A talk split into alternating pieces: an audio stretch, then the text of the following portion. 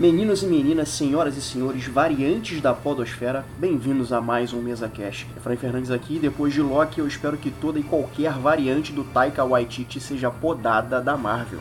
Aqui é o Marcos e só no universo Marvel mesmo que o Thor tem maior reconhecimento do que o Loki. Aqui é Rafael Teodoro, eu quero dizer uma coisa para vocês. Vem alguma coisa aí que eu não sei o que, que, é, porque eu não sei quando vai ser, porque nem a Marvel sabe o que, que vai acontecer. Exatamente. A gente tem a primeira temporada de Loki é, gravada. Você que tá ouvindo a gente, você pode ir lá, quando terminar essa gravação aqui, vem, vem gravações mais antigas, na, a nossa primeira temporada de Loki. E uma coisa que eu deixei de mencionar na primeira temporada de Loki é que essa série, ela tem muita referência a Isaac Asimov, que é um dos pais da ficção científica. Ele escreveu um livro ótimo, por sinal, chamado O Fim da Eternidade, que basicamente fala de uma organização que monitora o tempo e que com toda certeza serviu de inspiração para essa série do Loki. O Obi, o Ouroboros, né, que para mim é um personagem que rouba a cena, ele me soa muito como uma homenagem ao próprio Asimov, porque o Ouroboros ele é um, um escritor de ficção científica e tá lidando com essas questões de viagens no tempo, né? E é mais ou menos o que o Asimov é, foi na vida real, né? Ele era um cara voltado para a ciência, mas também ele era um escritor de ficção científica. E é importante ressaltar que aquele que permanece, que é morto pela Sylvie, ele e o Victor Time, eles são duas pessoas completamente diferentes, eles são variantes, né? O primeiro é, vem do século 31, se eu não me engano, e o segundo vem da Chicago do século 19. E muitas variantes do Kang tiveram essa descoberta que é o multiverso, né? E essas variantes fizeram contatos umas umas com as outras e rolou uma paz que não durou muito tempo. E daí rolou a guerra multiversal, que a gente já é cantado na, na série o tempo todo, né? Cada um querendo salvar o seu próprio universo, né? E aquele que permanece encontrou encontrou um ser feito de falhas na realidade, né, que consome tempo, espaço, né, o Alioth, que virou uma arma para destruir outros universos e assim ficar apenas a linha do tempo sagrada, que é a linha do tempo, se eu não me engano, 616, né, que é o que é, eu acho que é a linha principal da Marvel, enfim, é, é, é o tempo em que o Victor Time está morando, né, é, é, é, a origem do Victor Time, né, nessa linha temporal. E aí, meus amigos, acontece muita coisa nessa segunda temporada, a gente tem um Loki que vai e vem com deslizes temporais e tem muitas coisas que abre um sorriso no rosto da galera que estava ansioso para ver algo que prestasse na Marvel, por assim dizer. E aí eu deixo aqui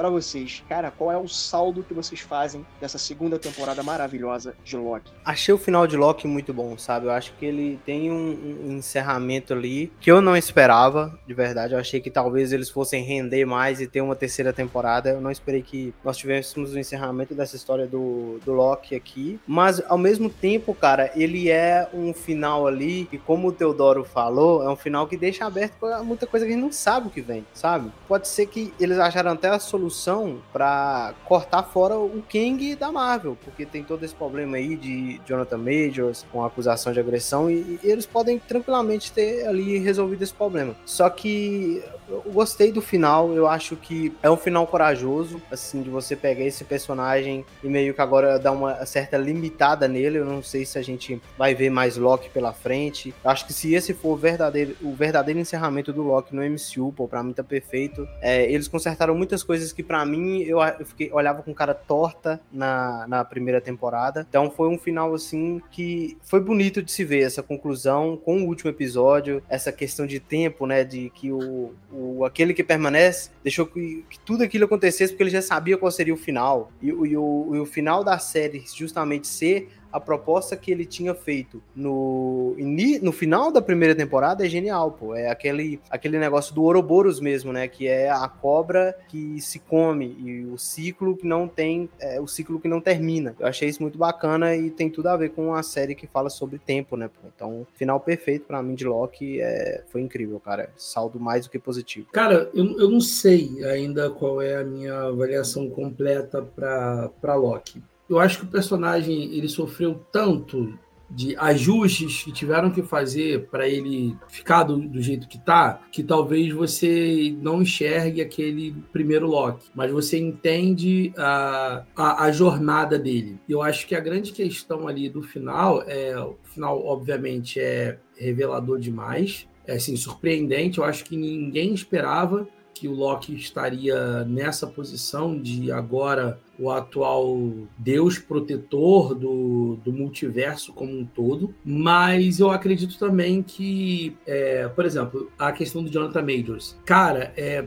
eu só fico triste para além da, das questões da agressão, se realmente aconteceu ou se não aconteceu, eu, dentro do meu coração, espero que não tenha acontecido, tá? Porque. Principalmente porque, pô, é uma agressão antes de qualquer outra coisa. Sim, E segundo, porque, cara, é tão incrível o que ele faz personagem dele, como a, como a atuação dele, porque você olha o, o, o Victor Timely, você olha aquele que permanece, você olha a interpretação dele como Kang lá no Quanto Mania. no Quanto Mania, e assim, são três pessoas diferentes, entendeu? Então eu acho que é incrível que tenha esse tipo de, de profundidade do personagem, e mas também, como o Marcos falou, é uma ótima solução para se realmente ele for acusado de agressão e a Marvel tiver que substituir ele. Já, inclusive na- nas HQs né, da Guerras Secretas, quem é o grande vilão não é o Kang, é o Doutor Destino. Eu acho que é um ótimo caminho para você fazer com que o Doutor Destino encontre uma variante do Kang, vença a variante do Kang e entenda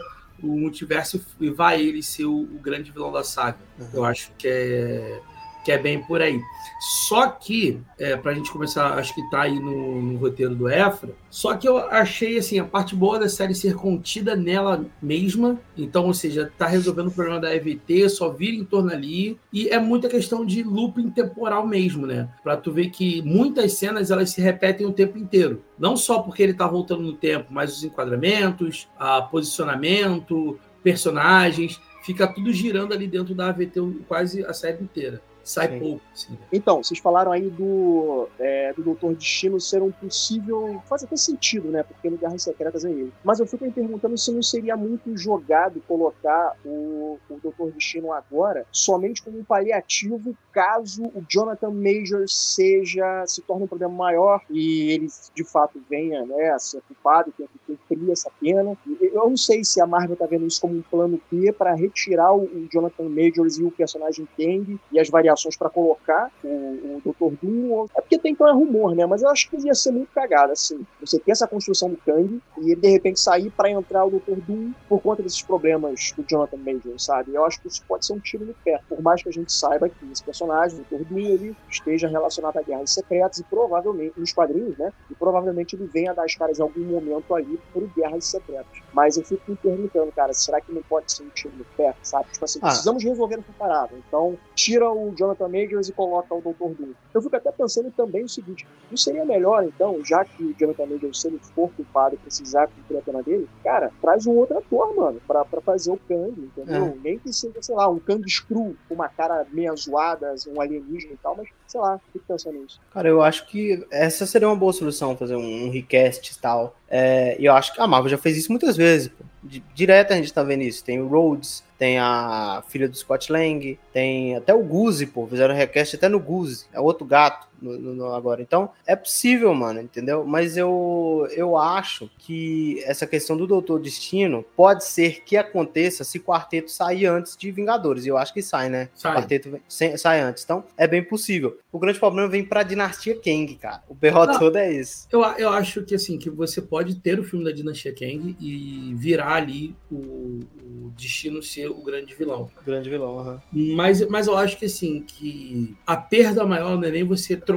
o, o- trocar o Kang pelo Doutor Destino. É perder o Jonathan Majors. Perdeu o Jonathan. É verdade. Entendeu? Eu acho que a questão de request, por exemplo, ó, você perdeu o. eu Nem lembro mais o nome do ator que fazia o Rhodes no começo, que depois virou Don Tindo. o Don Tiddle. Mas o Don Tiddle é Terrence Howard. O Don Terrence Tiddle é mais ator que o Terrence Howard. Aí você tem o Mark Ruffalo ali, junto com, com o Edna Norton, mas, cara, você perder esse nível de atuação que o Jonathan Majors trouxe e tudo aquilo que foi, que foi planejado e previsto para ele, porque, inclusive, o Kevin Feige até falou que as joias do infinito vai...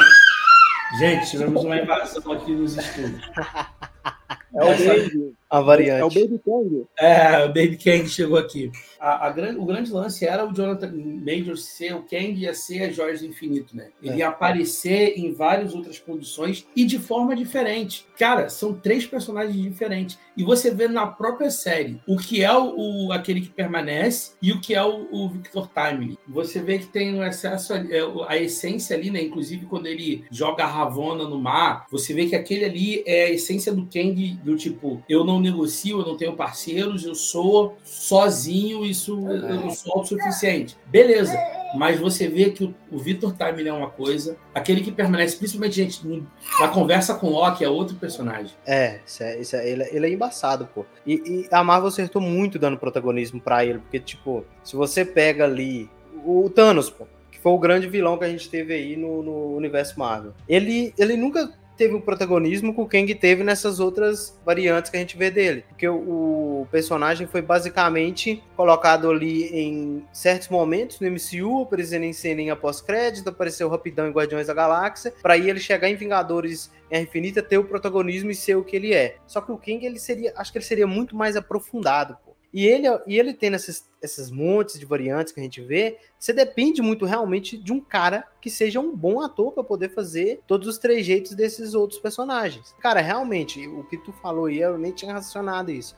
Você perdeu Jonathan Majors é um grande problema realmente. A Marvel vai ter que pô, trazer um, um ator, se for fazer um request, mano, tem que trazer um ator assim no mesmo nível que ele. Mas hoje eu não, não consigo enxergar alguém do nível do Jonathan. Jonathan Major para mim é ator de nível pô, de ganhar Oscar, de ir pra premiação, tá ligado? Ele é, é muito bom. O request, ele pode ser feito no seguinte detalhe. Já foi apresentado que as variantes não são os mesmos atores em outros lugares, como por exemplo o Homem-Aranha. É. Você já tem o Homem-Aranha que são três atores diferentes e é o mesmo Peter Parker. Você tem isso com a Capitã Marvel, que é o é Sharon Carter. Então, já foi apresentada essa solução. Então você pode chegar assim em determinado momento e mostrar que o Kang vilão, na verdade, é um outro ator, é uma variante do Jonathan Majors sabe? Beleza, tem essa solução. Só que, cara, ele é incrível, ele é incrível. E ele acho que entendeu, absorveu tão bem o personagem que eu já não consigo enxergar o outro Kang. O Jonathan Majors ele é tão bom que tem uma cena que o Loki tá conversando, que o Loki ele tá deslizando no tempo, né? Então ele conversa com, com aquele que permanece no que seria o último episódio da temporada passada. E tem uma cena que o Jonathan Majors, ele tá imitando,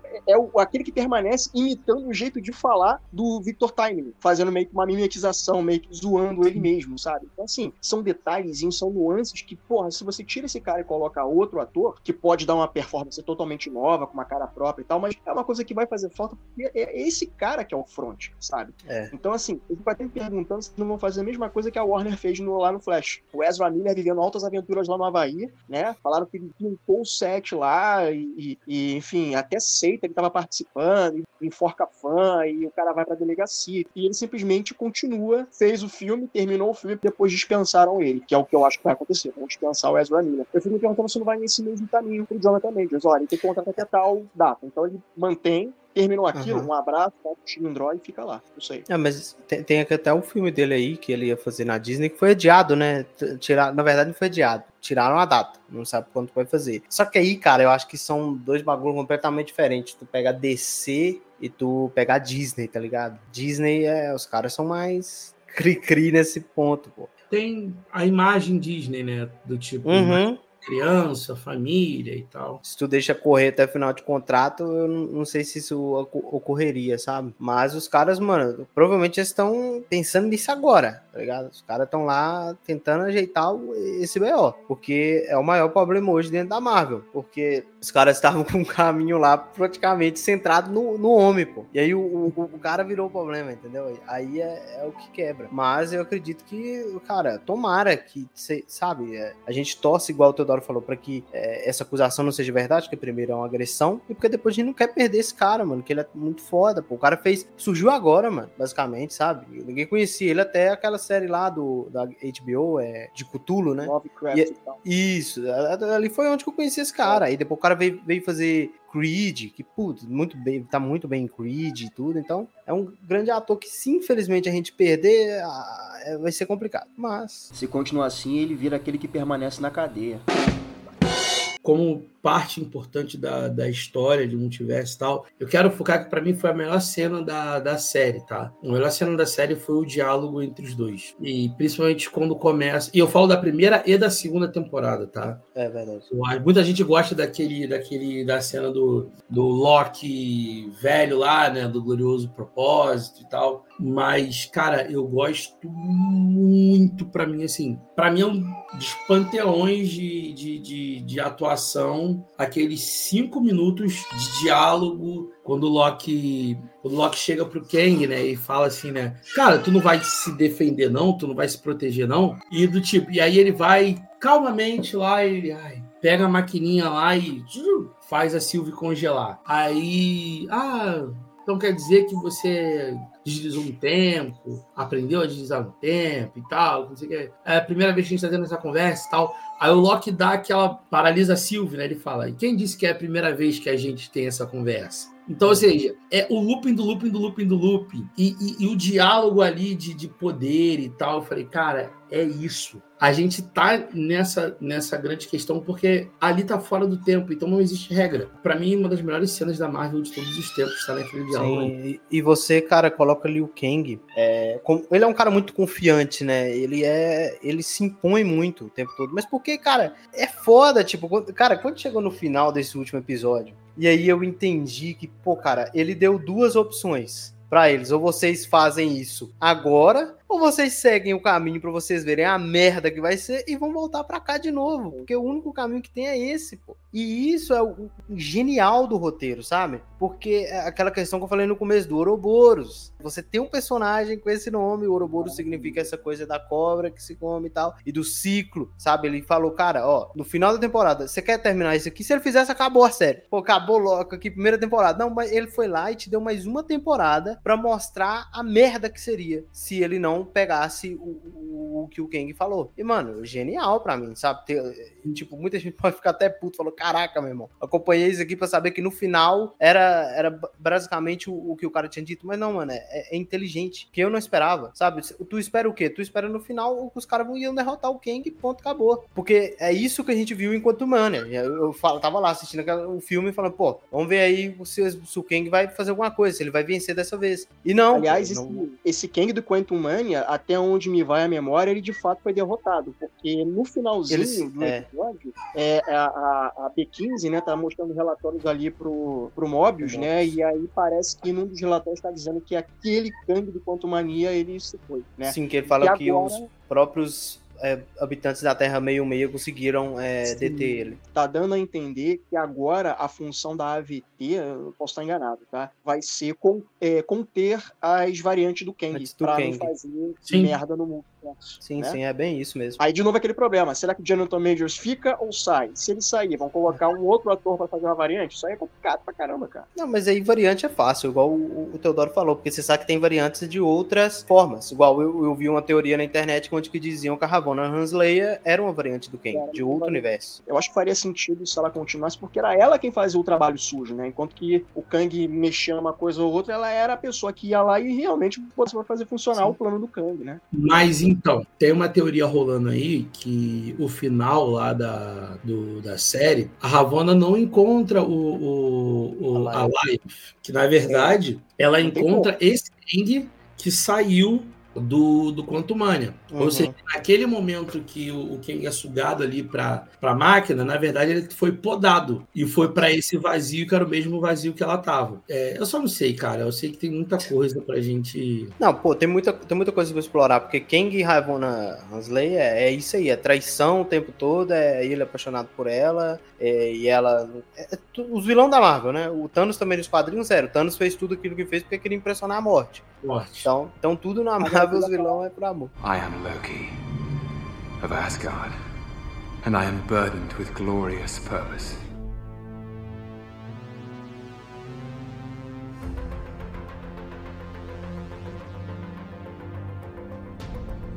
Agora eu queria falar da terceira pessoa dessa relação aí, que é a Renslayer e aquele que permanece. Senhorita Minutos. Cara, Senhorita que Minutos. personagem bizarra. Cara, é, tem foi. dois momentos dela ali que eu achei meio, meio bizarro, que é quando ela se declara por Kang e ela faz uma carinha meio eu preciso de um corpo, um negócio assim, né? Que tá só ela e o Victor Time conversando. E um outro momento é quando a Renslayer tá matando aquela galera da General Dots e a senhorita Minutos faz aquela cara de psicopata, de maníaca, curtindo, vendo aquela galera sendo exterminada, né? E eu achei interessante, assim, a, forma como apresentaram ela, mas no final fica tudo bem, né? Porque a senhorita Minutos volta, né? E continua sendo a inteligência artificial da AVT, assim. Eu achei que ela seria substituída por outra coisa. E não, ela permaneceu. Ela porque, é aquela que permanece. É, porque, cara, essa questão de inteligência artificial, a gente sempre vê isso, né? Inteligência artificial querendo um corpo Até na Marvel tem isso que é o, o, o Ultron já, né? Que era uma inteligência tipo, que queria um corpo. Mas, cara, ela é um personagem realmente bem diferente, né? De, de tudo que a gente viu. Eu fiquei muito surpreso no final da última temporada quando ela aparece, né? É caraca, né? Muito bizarro isso.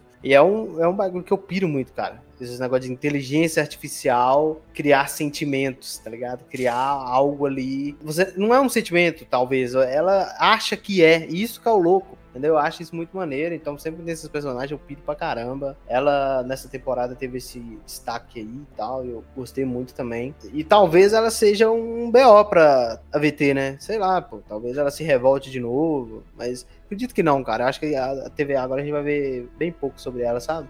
Eu acredito que agora meio que essa questão vai ficar meio que jogada de lado pra gente entrar mais nessa. Na, no, no, no, real propósito da Marvel, né? Que agora é entrar em ser Vingadores, é o próprio final de The Marvels, né? Que eu não vou falar aqui que muita gente provavelmente não pode ter visto, mas agora acho que o caminho tá sendo outro. É, eu, eu particularmente me desapontei muito com a senhorita Minutos. E eu esperava ela um pouco maior mesmo, assim, de. Não é de tamanho, né? Mas maior de de história. Eu uhum. achava que a história dela ia ser um pouco melhor desenvolvida, que ela teria algum tipo de aprofundamento. E ficou só o reloginho ali, entendeu? Do... Relógio que se apaixona. É, eu, tipo assim, ah, pô, é sério. Eu pensei que, por exemplo, eles iam levar para a criação das 80 minutos.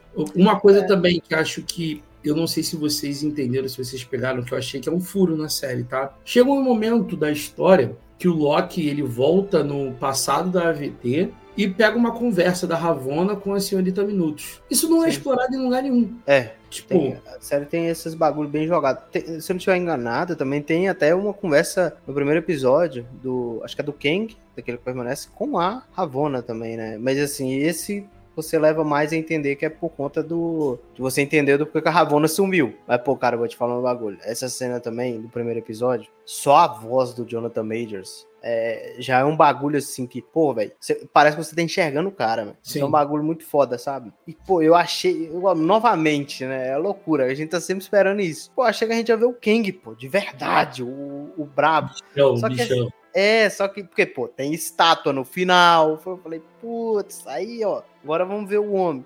Só que não, cara. Eles não vão mostrar o Kang ainda, o, o, definitivo mesmo. Mas sei lá, não sei se isso é bom, não sei se isso é ruim. É uma coisa que a Marvel é... sempre faz, né? Tá sempre jogando para depois, né? Isso é um problema. Sim, mas é, esse, esse é o problema aí, porque as séries e os filmes que se que vão chegar nesse ponto de ah, mais para frente você vai ter a conclusão. Ó, porque mais para frente eu vou concluir o bagulho. É o que mais tá deixando a gente um pouco aflito. Não sei se é um, um pouco de ansiosidade que a gente tá, mas até agora os as produções da Marvel que tiveram um encerramento ali dentro de seu núcleo, acredito que foram as que mais tiveram um saldo positivo. Você tem o WandaVision que encerra um núcleo ali, aí tu vai para Doutor Estranho que já aí já criou outra coisa, mas o núcleo ali já tá fechado. Tem o próprio Guardiões da Galáxia, volume 3, e aqui a gente tem o Loki que são ali produções que se encerram, tem o seu encerramento. Então essas que vão jogando um pouco para frente, eu entendo a ansiosidade da galera, sabe? A gente, depois de Vingadores do Ultimato, se espera muito. Mas eu acho que a gente tá num processo, entendeu? Eu acho que tem coisas ali que são realmente pra tapar buraco. Igual eu vi o trailer, eu, eu fui enganado, porque eu, eu, senti que eu fui enganado. Porque quando eu vi o trailer de Echo, eu falei, pô, mano, vai ser foda. Aí tem Demolidor e Kingpin. Mas eu quero ver o Demolidor e o Kingpin.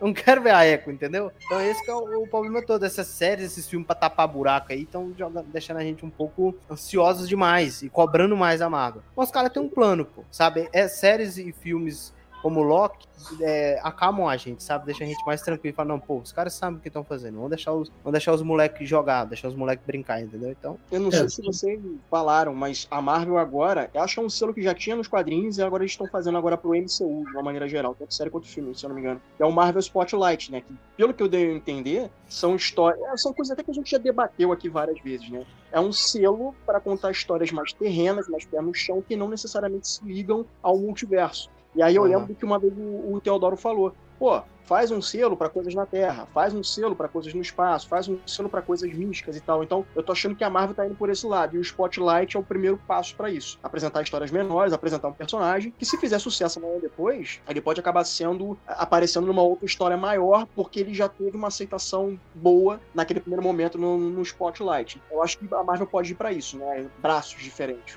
Multiverso, é, místico, espaço, terra, urbano, essas coisas assim. Não, é, o, o, o que a gente estava tava comentando era justamente dessa, dessa ansiedade que toma conta, porque tu tá vendo lá escrito, né? De é, Vingadores Dinastia Kang, a saga do multiverso, e só que a gente não vê a saga do multiverso de fato acontecendo.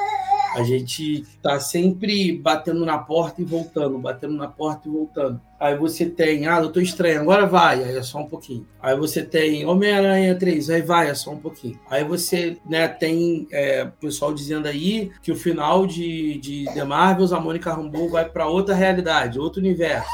Aí tu vai, mas vai um pouquinho. Aí você tem um Loki envolvendo ah, variantes e tal, só um pouquinho. A grande questão é o seguinte: a Marvel abriu alguns caminhos e agora ela tem que começar a fechá-los. É. Tem que começar a dar uma direção. E eu acho que esse ano, 2025, agora 24, 25, é o ano disso. Então você já tem o núcleo terreno já estabelecido, com Demolidor, She-Hulk, Rei do Crime, Gavião Arqueiro, Kate Bishop, próprio Homem-Aranha, Justiceiro, que deve aparecer agora, tem disso também que a Jessica Jones vai, vai participar da série da Echo, Capitão América, é, o Soldado Invernal, os Thunderbolts. Você tem uma linha ali acontecendo, linha terrena ali. Você vai ter agora a questão do Doutor Estranho dentro dos multiversos, né? Incursões e aquela coisa toda. E agora eu acho que, é, que vai começar. Eu acho que Deadpool 3 é o caminho, né? Dessa, ó, temos um problema aqui em múltiplas realidades que precisamos resolver. Que é por aí que a gente vai começar e o Loki deu o start, porque abriu-se as, as ramificações. É. Porque, na verdade, sim, se você analisar, teoricamente, a segunda temporada do Loki só serviu para botar o Loki no final da primeira temporada. No exatamente mesmo é. ponto. Porque as realidades abriram e agora é o Loki que sustenta todas elas. Lá na Yggdrasil, que eu achei bem maneiro. Pô, da hora demais. Entendeu? Bem, bem, bem mitologia, assim. Mas e ponto, sabe? Agora, é triste você ver, tipo, a Sylvie totalmente desperdiçada nessa segunda temporada. A, eu a acho própria... que poderia ser uma temporada mais curta, assim, sabe? Acho que, é, não querendo fazer piada, mas já fazendo, parece que a cobra realmente correndo atrás do, atrás do próprio rabo. Porque tem momentos que eu acho que se repetem. E eu acho que alguns capítulos poderiam ser um pouco mais enxutos e direto ao que interessa. Uhum. O tear tá entrando em colapso, o multiverso vai dar merda, não sei o quê. E os caras estão lá, mano, comendo tortinha de limão, o Kang lá, o Victor Time lá tomando chocolatinho quente. Pô, meu irmão, não tem que resolver essa parada pra ontem? Como é que esse spoiler vai ficar tomando, tomando chocolatinho quente é. e tomando tortinha de limão, sabe? Poderia ser mais enxuto e direto ao que interessa. Poderia até se manter os seis episódios. Ou mais assim, cada um com uma minutagem menor. Ou então o seguinte, menos episódios e cada um, sei lá, são seis episódios ao todo? Sei lá, bota três, quatro episódios e uma minutagem maior para cada um, indo direto no que interessa. Eu senti que teve uma enrolação em alguns momentos ali. Sim, é, eu concordo contigo. Mas assim, eu vou ser sincero, que eu não senti tanta falta assim de protagonismo passivo, não. Porque é, eu acho que não tinha muito mais o que ela fazer ali, sabe? Eu, sinceramente, cara, eu não gosto muito dessa atriz, eu não, não sei porquê. Eu, eu tenho um certo probleminha. Eu até falei numa, numa das lives que a gente fez lá no Instagram, que, pô, aquela cena quando o Loki encontra ela, pô, tu vê o Tom Hiddleston, mano, arregaçando a tua atuação. E eu não senti isso nela, sabe? Eu acho que ela é uma personagem, assim, que serviu bem na primeira temporada, pro propósito dela. E eu, tipo, entendi o porquê que ela não aparece tanto aqui. Porque, pô, tu tem Ouroboros, pô, que é um personagem muito mais da hora e muito mais cativante, né? Que é muito mais legal de se ver. Tu tem, pô, o Victor Timely, que é um cara completamente diferente de tudo que a gente já viu do, do Kang. Tem o Mobius, que é um puta personagem legal. Aparentemente ele tá no Deadpool 3, porque o Deadpool 3 vai lidar com múltiplas realidades. Sim, sim, seria muito legal, pô. Eu ia gostar muito, sabe? Então, provavelmente agora ele fala uau, né? Porque não falou nenhuma Loki. No Deadpool ele vai falar, tenho certeza. Mas, mano, nessa questão da, do final da série, né? Pô, cara, o Teodoro falou, né, da, da árvore lá. Pô, é muito bonito. Mas, cara, eu achei lindo também o, o, traje do Loki. O traje que ele faz, sabe? O chifre ali com, com o formato daquelas pedras. E aquela cena dele olhando assim e todo entrelaçado pelos, pelas linhas do tempo. Assim, eu vou ser bem sincero contigo, não foi um negócio que eu fiquei emocionado. Porque, mano, sinceramente, a única coisa que eu posso falar que incomoda muito nessa série é o Loki mudar muito rápido a cabeça. É a única Sim. coisa assim que eu posso falar, cara, isso é muito zoado. Então, quando chegou nesse final, eu, eu fiquei impactado pelo, pela decisão que eles tomaram, mas eu não fiquei emocionado em enxergar falar, caraca, mano, eles fez o sacrifício, o herói bem desenvolvido, tá? E o herói desenvolvido, porque não, pô. Esse, se eles tivessem pegado o Loki do, do, antes de morrer, pro Thanos, seria muito mais fácil a gente se adaptar a isso. Porque o Loki ele passou por tudo, por tudo que ele passou lá no Thor 2.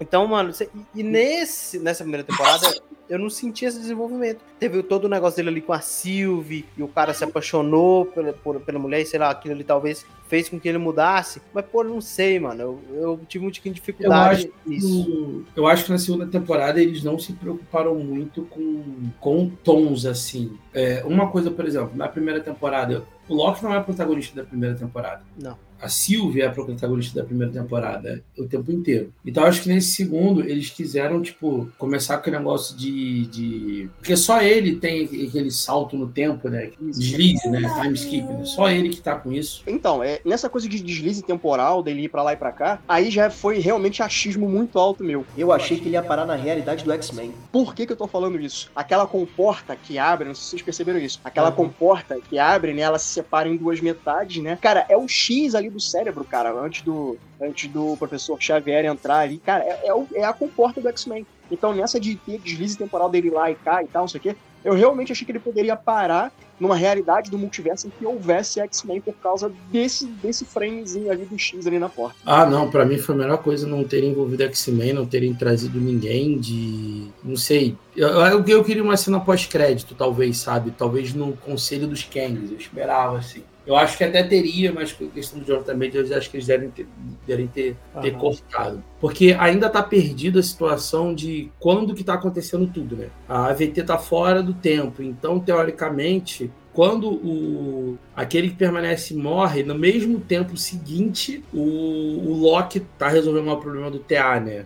Dias seguintes, assim, nada, nada de horas seguintes, eu não sei, mas é tudo muito próximo. E eu gostei de uma coisa que eles fizeram também, que eu até estava comentando com a minha esposa que a gente viu a série junto, que é quando eles começam a, a catar cada, cada pessoa, né, da, da equipe, né, que o Loki montou, os Vingadores deles, né?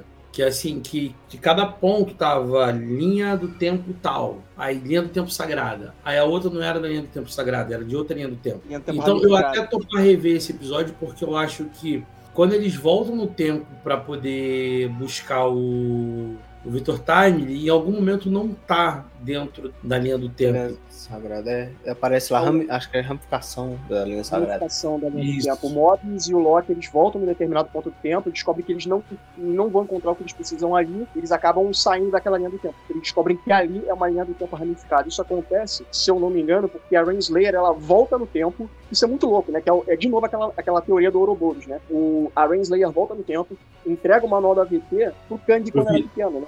Time quando era pequeno. E quando ele lê aquele manual, quem fez aquele manual, né? Quem escreveu o manual foi o Ouroboros. Só que por conta de um paradoxo temporal, ele também sai como autor da parada. Então é muito legal quando os dois se encontram, porque um é fã do outro, mas eles apertam as mãos, assim, tal. Então essa coisa do, do paradoxo temporal, eu achei bacana essa brincadeira que fizeram entre esses dois personagens. E se você para pra perceber, eles são diametralmente opostos, né? Enquanto que o Kang tá lá no topo, controlando tudo, o Ouroboros tá lá embaixo, entendeu? E ninguém lembra dele, coitado, né? E assim, parece que o, o aquele que permanece, ele apagou a memória de geral, mas esqueceu de apagar a memória do, do Ouroboros. O Ouroboros mas... lembra do Loki no passado Sim. e no futuro bem mais à frente. Enquanto que todo mundo da AVT teve a memória esquecida, teve a memória apagada. Então parece que o aquele que permanece esqueceu de apagar a memória do Ouroboros lá atrás. Não, mas eu acho então, que assim, talvez ele, ele, ele, não tenha esquecido, talvez tenha sido até proposital ele não ter apagado a mente do cara. Porque o cara praticamente ele criou a AVT. Então, pô, mano, se tu apagar a mente do maluco, se der algum problema, é, não tinha quem para resolver aquilo, entendeu? Era ele, cara. Acho que provavelmente eles não,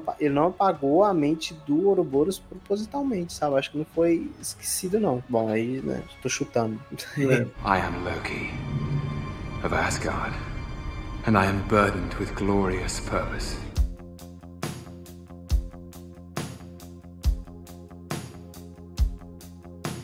Ah, tá, a Renslayer. Vocês acham que ela foi dispensada muito fácil? Eu senti que ela e a, e a Sylvie, elas tiveram menos impacto nessa temporada, assim. Quer dizer, eu acho que a Renslayer né, teve mais significado nessa temporada do que a, do que a Sylvie, mas eu acho que a Sylvie ela foi dispensada muito fácil. É, a gente até, eu até falei, né, que Pô, a Sylvie, cara, eu entendo ela ter, ter tido menor protagonismo, porque eu acho que a série do Loki é muito pequena, né? E ela, e ela tem alguns episódios que nem chega a dar 50 minutos. Episódios ali, uns 40, por aí. Então você tem que resolver ali o que é, que é mais importante. Mas ao mesmo tempo, igual o, o, o você mesmo falou, Efra, os caras têm tempo pra tomar chocolate, comer torta, entendeu? Você não sente aquele aquele clima de pressa, senso de urgência. Você não sente isso. Então, é, aí você acaba que não consegue desenvolver tanto assim os personagens. Eu vou ser bem sincero que a Ravonna eu achei que ela teria mais destaque. Assim, até porque a gente foi vendo, tipo, eu achei que, mano, a gente ia ter Kang a temporada toda. Achei que desde o primeiro episódio ia ter Kang, não teve. Então, aí, aí, quando foi se andando ali pro segundo, terceiro episódio, eu falei, cara, a Ravonna que vai ser o big deal da parada. Só que nada tava me preparando pro final da série, entendeu?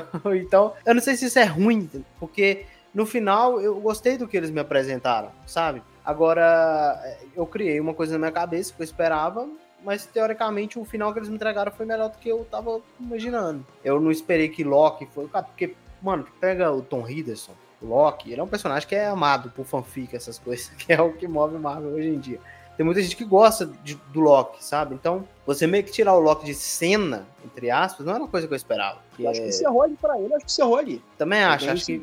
E espero que sim, pô, porque é, é, um personagem assim que tá lá desde o começo. E aí você dá esse encerramento bacana pro personagem. Eu gostei, é um bom final, pô. Final assim, excelente. Tá mal desenvolvido a minha visão por conta dessa coisa de não terem preparado a gente para um Loki herói. Nessa questão, eu acho que é, tinham caminhos ali que poderiam ser mais aproveitados. Mas no final, pô, eu comprei a ideia. Falei, pô, mano, o cara foi lá e sacrificou e hoje existe aquele tanto de ramificação porque o, o Loki tá lá. E, e, você pensa que era um cara que queria, pô, destruir tudo, tocar os aralhos e virou isso super aceitável alguém, a pessoa ter essa, essa virada de chave, mas eu acho que poderia ter sido melhor desenvolvido. Eu gosto desse final porque, assim, de novo, essa coisa de início, fim, de, de simetria, né? Acho que a série lida muito com simetria, com ciclos e tal. Se a gente parar pra olhar o Loki lá desde o início, ele sempre queria um trono, ele sempre queria governar, ele sempre queria estar à frente de tudo, ele sempre queria ser o cara. Só que ele fazia isso por vaidade, ele fazia isso porque ele era mesquinho, porque, né, ele era birrento, ele era chiliquento e tal. E no final ele realmente consegue isso, só que não por vaidade, não por ego, não para satisfazer um desejo, mas por obrigação, porque ele se dá conta de que ele é o único capaz de fazer aquilo naquele momento. Então ele acaba se tornando o que ele sempre quis fazer. E o sorrisinho dele no final, eu lembrei até um pouco do sorriso do Thanos, quando ele completa o plano dele lá no, no Guerra Infinita, né? É, ele dá uhum. um sorriso, mas ele não dá um sorriso maléfico, ele dá um sorriso de satisfação porque ele sabe que ele conseguiu deixar as coisas, entre aspas, bem os amigos dele estão vivos, né? A AVT está continuando, os amigos dele estão vivos, e ele conseguiu completar aquele. Ele precisou fazer o que ele precisou fazer, né? Então ele tem esse glorioso propósito, né? Então sim, sim. o destino do Loki nunca foi de fato perder, mas acho que sempre foi ficar sozinho, porque lá no final ele tá sozinho no trono, mas ele dá um sorriso porque pelo menos ele tá feliz porque ele sabe que as coisas não, estão é... ordem. Eu entendo esse final, eu também acho bacana, eu acho bonito o final. Mas igual eu tava falando com o Teodoro, eu não senti emoção nenhuma, pô, porque eu, eu não me conectei com esse Loki herói. Então eu perdi um pouco da emoção do, do negócio. Dentro do que o, que o que vocês estão falando. Olha só o quão incrível seria se a gente trocasse o personagem Loki pelo Steve Rogers do Capitão América. Porra, é. Você imagina que quando ele volta no tempo para devolver as joias, ele é transportado para a AVT e ele tem todo aquele lance que ele até fala com visão, a gente não negocia vidas. Uhum. Do tipo, entre matar a Sylvie para manter o universo, ou entre matar o aquele que permanece para manter o universo, ou ele ficar numa posição de sustentar todas as realidades para que houvesse Sim. o mundo, cara, a gente já tá chorando. Porra, eu tá chorando até agora, irmão. Entendeu? Porque, tipo assim, é esse tipo de, de personagem que ele é. O grande lance do Loki é que, cara, é. Eu falei isso até na primeira temporada quando a gente conversou e repito aqui. Cara, ele vê um filme da vida dele e muda. Muda, é. Assim, na hora. Então, eu acho que é essa questão, entendeu? Ele não. É, a gente viu que aquele Loki do final de, de, Guerra Infinita é o Loki que começa a série, só que uhum. o Loki que é retirado não é o Loki da, da série, é o Loki de Vingadores. Vingadores. Que matou uhum. 80 e poucas pessoas em um dia. Sim, sim. E sabe qual é o, o bagulho que é foda? Tipo assim, tu para e pensa, mano. Tu tem o Homem de Ferro, que sempre foi um personagem puta egoísta pra caramba. E aí, no final do primeiro Vingadores, ele encerra meio que ali, quase se, que se sacrificando.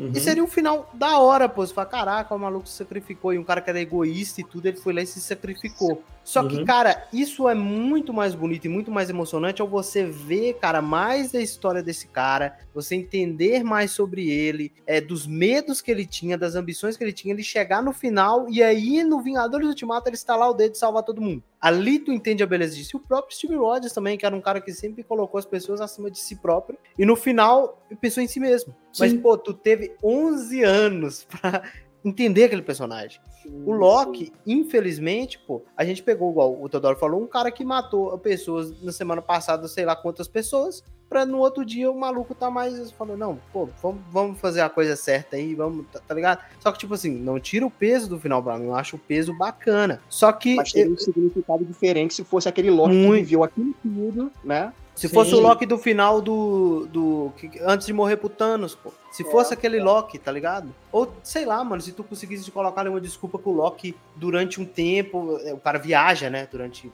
Nessa temporada, ele viaja, a consciência dele viaja por vários lugares. E aí o Loki, ele, por um momento, né, em todas essas viagens, ele teve ali experiências. Então, podia só falar isso, mano, sabe? Que o cara mudou. Eu acho ele que precisa... eu pego na primeira temporada e assim que ele é transportado, ele entendesse, tipo assim, caraca, eu posso governar todos os tempos. E a partir desse pensamento de vou dominar este lugar e serei eu o chefe disso aqui, ele fosse se transformando nesse Loki que, cara, não, um bagulho. Cara, porque não faz sentido nenhum a luta final, o Loki tentando impedir a Sylvie de matar aquele que permanece. Isso desde a primeira temporada não fazia sentido, viu? Porque a gente quer chegar lá no final para saber quem é o cara que tá comandando para poder matar ele. Aí no final, não, peraí, vai vir uma coisa pior. Então, cara, o Loki nunca foi preocupado com coisa pior. O, o cara, cara ofereceu um trono pro maluco. É isso é que ele sempre quis, cara. Então, porque, tipo, você não tem esse desenvolvimento, irmão. O cara fez um acordo com Thanos para pegar um exército Chitauri para dominar a Terra e ponto. E ponto, é, mas sabe? Parada, eu acho que, eu tenho a impressão,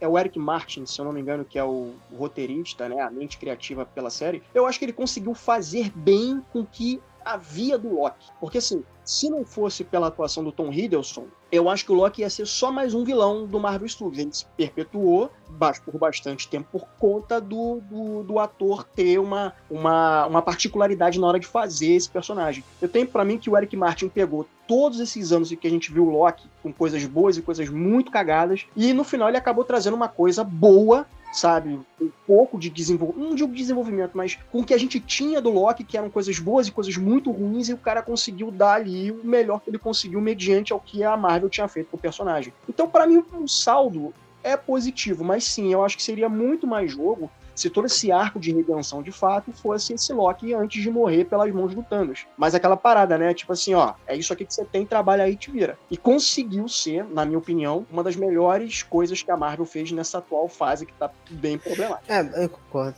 em algumas coisas, mas assim, eu acho que seria muito mais interessante, cara, sei lá, tu trazer um final um pouco mais cinza, entendeu? Um final não que o Loki tá fazendo aquilo que é certo, mas que tá fazendo aquilo por ambição. E você deixa isso claro, porque ele, pô, ali pra mim ficou heroísmo. Ela falou, não, eu vou lá. Agora imagina, mano, se ele tá ali, o próprio falar, maluco, eu vou, eu vou ser o centro de tudo. E aí ele vai com essa ambição de ser algo maior, entendeu? Dele ser o deus dos tempos, o deus da história, tá ligado? Aí, pô, eu acreditaria muito mais. E acharia um final impactante, mano. Forte. Tá ligado? Você pôr o final de Loki, sei lá, o mal vencendo, entre aspas. Mas ser um pouco mais cinza, não essa coisa de bem e mal. E sem falar assim, não é justificado de onde ele tem tanto poder para poder cruzar ali o teatro temporal. Não, o Loki ficou overpower pra caralho nessa série também, né? Desde o segundo, desde o segundo episódio, quando ele controla sombra e os caramba lá. Não, mas esse, esse controlar sombra, é, eu acho que até tava na, no roteiro ali que ele sempre fez e tal, até na, na próprio Vingadores 1,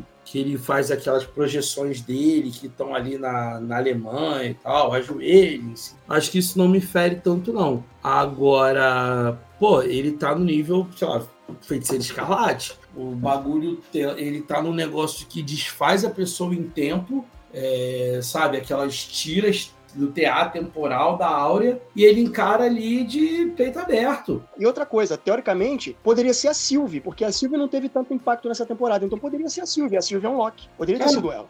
É por isso que eu falei, é muito convencional ele tá com um deslize no tempo. E não explica em momento algum porque ele tá com deslize no tempo. Aí falaram que, ah, porque ele usou aquele time skip do, do aquele que permanece e tal, que aí foi um plano daquele que permanece, aquela coisa é. toda. Mas uma coisa que eu queria conversar com vocês é que eu, cara, eu gosto muito do Tom Hiddleston, mas ele às vezes tem um tique, um chiquezinho de interpretação que me tira do sério. Não aguentava mais ver Elma batendo cabeça.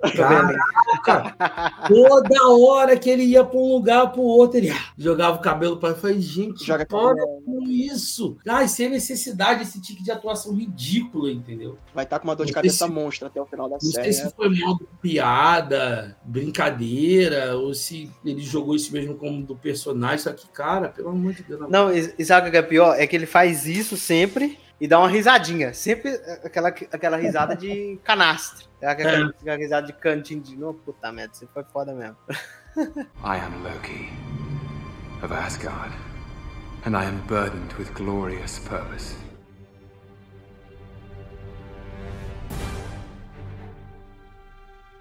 A gente está se aproximando dos momentos finais da Marvel, né? E eu tenho a impressão que está batendo desespero no Kevin Feige, porque, teoricamente, né, segundo rumores, eles estão querendo trazer a formação original dos Vingadores, que eu acho que é uma coisa até de se pensar mais tempo, né? Porque Guerra Secreta está vindo aí, então lida com o multiverso, né? Lida com diferentes realidades e tal. E, mas aí esse rumor parece que ganhou mais força agora, de retornar o Robert Downey Jr., e retornar o Chris Evans e retornar. Na verdade, a formação original, né? Cara, eu tenho medo disso porque pode levar a crer que invalida todo o arco de jornada que esses personagens tiveram. Contudo, é multiverso, então não necessariamente precisa ser aquela galera, pode ser uma versão alternativa ou então uma versão deles mesmos, só que num ponto anterior do tempo. Mas eu fico pensando se não é jogar baixo, se não é, se não é trapacear demais fazer isso. Cara, acho que isso não vai acontecer, não. Eu acho que já foi, já entenderam. Talvez, talvez, com muita força de vontade para fazer um momento épico, mais épico do que Vingadores Ultimato, vão botar numa luta final contra várias variantes do Kang, sim.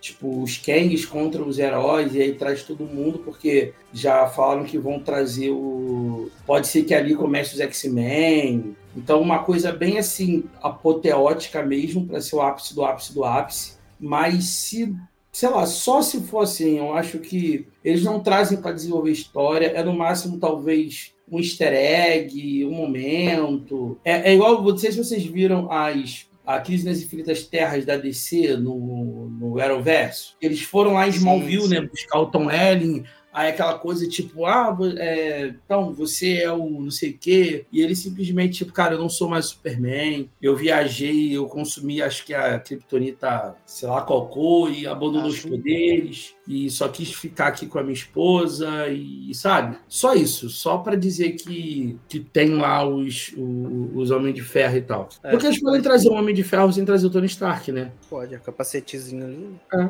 Eu acho que seria mais legal trazer o Chris Evans, porque o Chris Evans, teoricamente, tem uma missão dele que a gente não viu. E é ele justamente voltando no tempo para entregar as joias no seu determinado tempo na história e tal. Isso é uma coisa que eu gostaria de ver. Mas, assim, a priori, eu diria para não mexer nisso, não. Eu diria pra deixar todo mundo quietinho e tal. Mas é mas é. Sabe qual é o BO, cara? É porque pra mim vai virar quadrinhos demais, tá ligado? Esse negócio aí de. Ah, volta, morre, morre, volta, sabe? É foda esse negócio. Sabe por quê? Porque agora, pô, a Marvel tem tudo que eles queriam no, na saga do infinito e não tinha. Eles têm os principais heróis do, da Marvel Studios, Sim. isso, da Marvel Studios não, né? Da Marvel nos quadrinhos, eles têm os principais heróis agora, pô. Você tem X-Men aí pra trazer, você tem Quarteto Fantástico e o Homem-Aranha. Então, por um, um ex-motivo em, em, voltar nesses personagens. Esses personagens fizeram muito sucesso, foram fodas, mas eram personagens que eram, querendo ou não, um lado mais B da Marvel. E não eram tão conhecidos.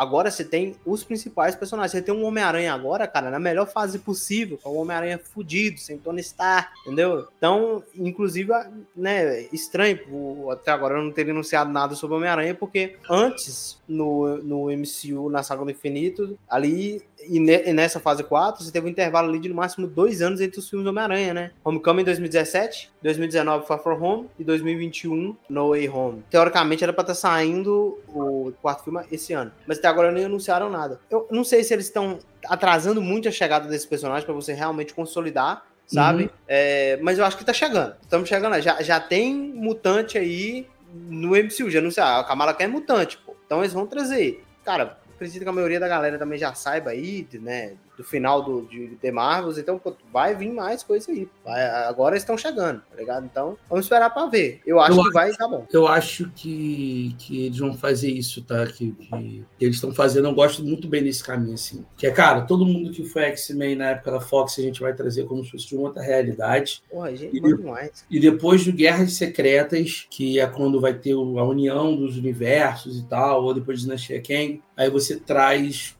novos personagens, novos atores, uhum. os X-Men já estabelecidos. Então acho que é isso, sabe? Ninguém precisa sofrer e tá funcionando, tá funcionando. Tá funcionando, tá funcionando. Isso. O Tobey Maguire já foi dito aí, saiu uma notícia que ele tá em conversas com a Marvel para fazer mais filmes, pô. Sim. Então vai ser foda demais. Mas, é, mas teria ele, na, ele, ele iria participar, porque assim, é, parte do, dos, dos o pessoal tá dizendo, né? É que o Deadpool vai montar uma equipe junto com a TVA para poder caçar as variantes do Kang. Uhum. Então, que seriam os novos Guardiões da Galáxia. Uhum. Seriam os Guardiões do Multiverso. Wolverine, uhum. Maguire, a galera assim mais, mais velhota que ia fazer esse papel. Esse, esse papel, uhum. É, com Deadpool. E, e, são personagens que têm sinergia nos quadrinhos, né? Homem-Aranha com Deadpool e com Wolverine. Mas aí, assim, é, eu entendo você trazer o Tobey Maguire, mas seria muito mais interessante se eles trazerem o Andrew Garfield. Muito, eu também concordo, porque o Andrew Garfield ele se destaca muito mais no, no Erron. Mas sabe o que seria maneiro mesmo, Teodoro? Eles trazerem? Hum.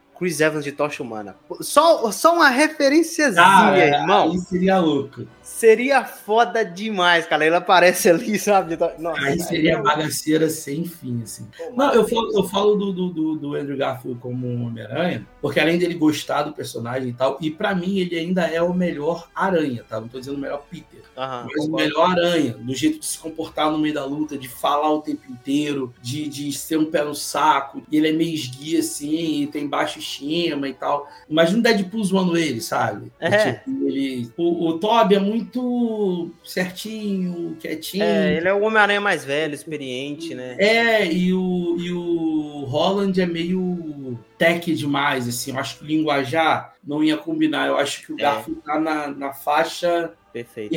é, assim. porque eles zombam muito até o, o Andrew Garfield, que ele é um Homem-Aranha mais depressivo, né, pô? Ah. Tipo, quando ele tira a máscara e o Alex fala, pô, cara, esperava que você fosse negro, ele, pô, cara, foi mal, desculpa te desculpa. decepcionar. é, ele é foda, cara. Ele é, eles, essa releitura que fizeram para ele no No Way Home ficou foda demais. Sim, então eu, eu, imagino um trio do Wolverine sendo o Hugh Jackman, aquele velho rabugento, que reclama de tudo. O Homem-Aranha falando pra caraca, com Deadpool falando pra caraca. Ia ser assim. E se trouxer o Tocha também, daquele jeito debochado, porra. Porra. Caraca. Entrega esse filme agora, por Não precisa nem ter história, só coloca Não. esse na tela. Pô, entrega aí, cara. E a gente vai se divertir. I am Loki of Asgard, and I am burdened with glorious purpose.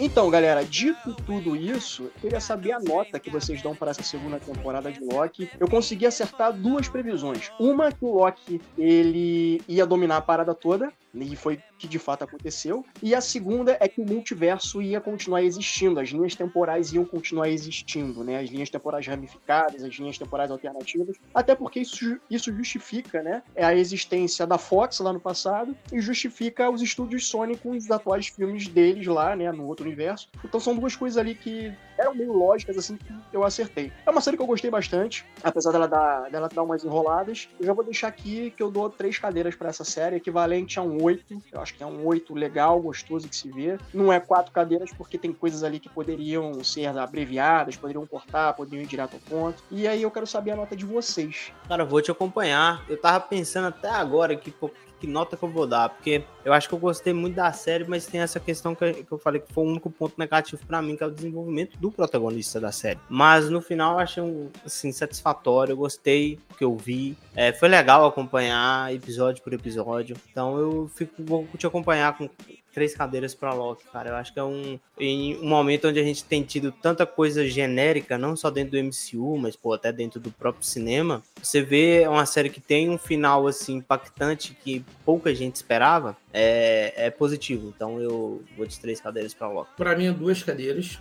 Ainda acho que é óbvio, é melhor do que a primeira temporada, porque eu acho que na primeira temporada tentou envolver tantos outros assuntos ali que, que não, não foi muito ok, assim, não foi muito para frente. E na segunda ela é bem contida na questão da viagem no tempo, dele estar tá viajando, dele voltar milhões de vezes, séculos, para poder aprender uma parada, para agilizar, resolver um problema, que eu acho que viagem no tempo é sobre isso. Você pode viajar no tempo para aprender cada vez um pouquinho mais uma coisa, cara, faça, sabe? E, então eu gosto disso. Eu gosto do final. Eu acho que o Loki está numa posição que não é para se mexer. Eu acho que se, se for para mexer é do tipo alguém fazer uma visita a ele e, sabe, ou ele ser usado como é, passaporte de realidade, não sei. Mas é, ele entra num panteão agora de personagens míticos, sim, dentro da Marvel, mas não gosto da, da série em si, da concepção da série, do ponto que se você tira o nome Loki, bota qualquer outro personagem, é, a série seguiria da mesma forma. Então, quando você entende que o Loki não é,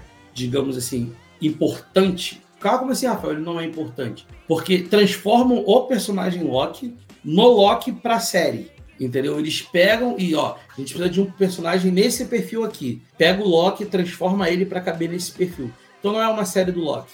Ah. É uma série que poderia ser qualquer personagem que coubesse dentro daquele perfil ali que faria muito bem. E trouxeram o nome, porque o nome é famoso, porque o ator fez sucesso, é, carisma, Comic Con, esse Name, aquela coisa toda. Então, eu acho que por isso duas cadeiras, mas é, duas cadeiras do bem, né? Duas cadeiras do mal. Uhum. Acho que a galera tá um pouco emocionada também. Eu acho que, é. tipo, porra, melhor série da Marvel, melhor coisa da. Não, não, não é. É que depois de tanta merda, cara, quando a gente vê um negócio que é, pelo menos assim, minimamente bem pensado, né? Mas... Bem pensado dá um alívio. Mas o, o Efra, eu acho que é a, a grande questão das últimas séries da Marvel é o fim. O fim que frustra Sim. as pessoas. Porra, e o fim de Loki não frustrou, trouxe uma coisa que ninguém esperava. E por isso que todo mundo tá com essa sensação. Porque, por exemplo, de desenvolvimento, cara, Invasão Secreta desenvolveu muito melhor, só que o final é uma bosta, uma merda.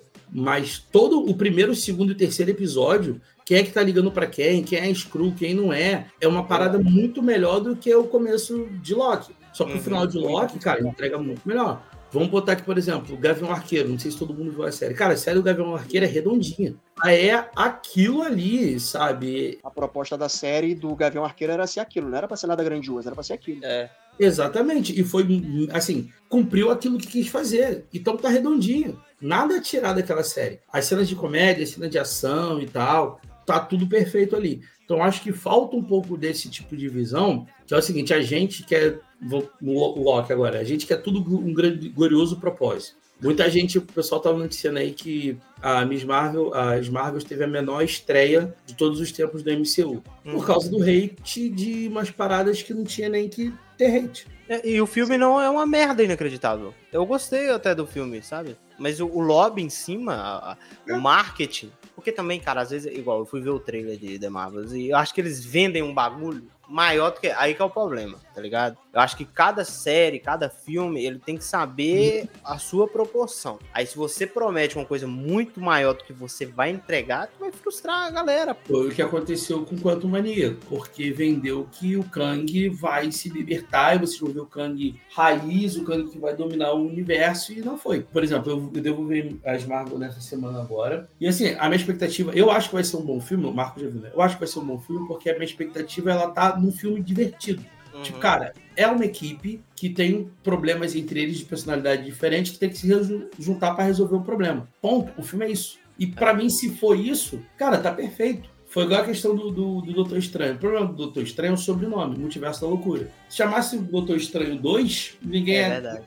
Esse foi mais um Mesa Cast com o nosso querido Loki literalmente segurando o multiverso nas costas. Vai ser um grande problema daqui pra frente, porque eu tenho a impressão de que a Marvel é a sua própria inimiga. E vamos ver o que, que vai dar daqui pra frente, né? Você pode dar uma crítica, sugestão sobre um filme, sobre uma série, manda um e-mail pra gente, mesa pra 04@gmail.com, 04 numeral, ou então um direct lá no Instagram do Mesa pra 4. E galera, muito importante, cinco estrelinhas nesse universo ou em qualquer outro do multiverso da podosfera, porque isso ajuda a gente a ficar em evidência lá em cima, que nem o Loki no final da série, segurando todo mundo. Valeu, galera. Forte abraço e até a próxima. Falou. Tchau, tchau.